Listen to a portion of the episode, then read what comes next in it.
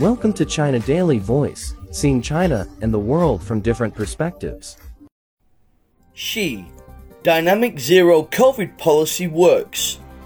President Xi Jinping has reiterated that the dynamic zero COVID policy has proved to be correct and effective in the nation's response to COVID 19 outbreaks, saying that the herd immunity approach would cause unimaginable consequences in such a populous country as China.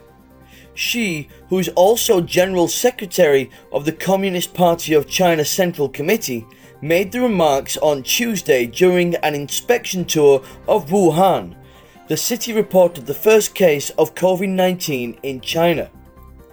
He visited a residential community and a high tech enterprise in Wuhan and highlighted the importance of coordinating the COVID response and socio-economic development, as well as improving the nation's independence and self-reliance in science and technology.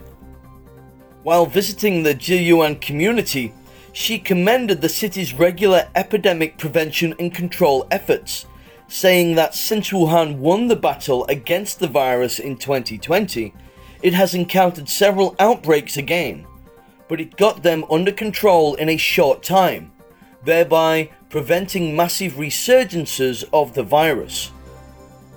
Practice has proved that the principle and policy adopted by the CPC Central Committee are correct and effective and must be unswervingly upheld, Xi said. Over the past more than two years, China has adhered to the overreaching principle of guarding against imported cases and preventing a resurgence of the outbreak at home, and the dynamic zero COVID policy to combat the pandemic. Noting that the pandemic is a big test, Xi said that the nation's dynamic adjustment of epidemic control measures has protected people's lives, safety, and health to the maximum extent.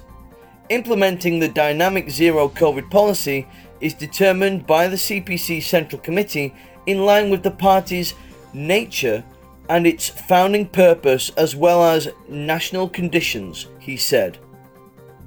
It is better to temporarily affect economic development than to harm people's lives and health, particularly among the elderly and children, Xi said.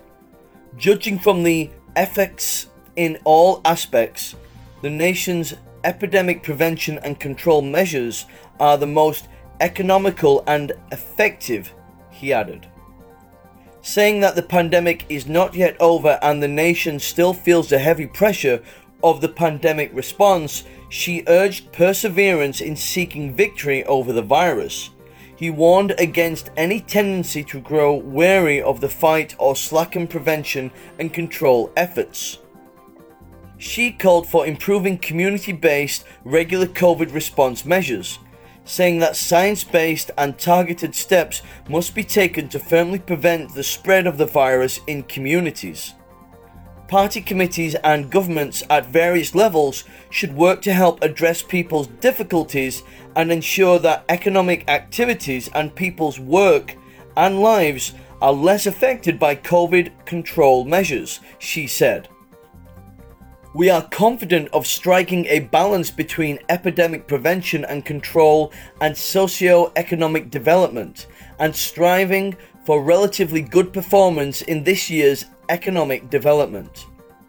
While visiting Wuhan HG Laser Engineering Company Limited, one of the largest laser equipment suppliers in China, Xi stressed the importance of implementing the innovation driven development strategy to keep the lifeline of science and technology firmly in our own hands. He urged greater progress in independence and self reliance in the sector of science and technology to make the country's development more secure. He also stressed fostering more advanced technologies and sectors and creating new advantages in international competition. Xi said that with the country's development, it becomes urgent to make breakthroughs in core technologies in key fields, saying that high end manufacturing is an important pillar of high quality economic development. Xi urged the strengthening of technological research and development to push for the upgrading of the nation's manufacturing industry and build China into a manufacturing power. That's all for today. For more news and analysis, buy the paper. Until next time.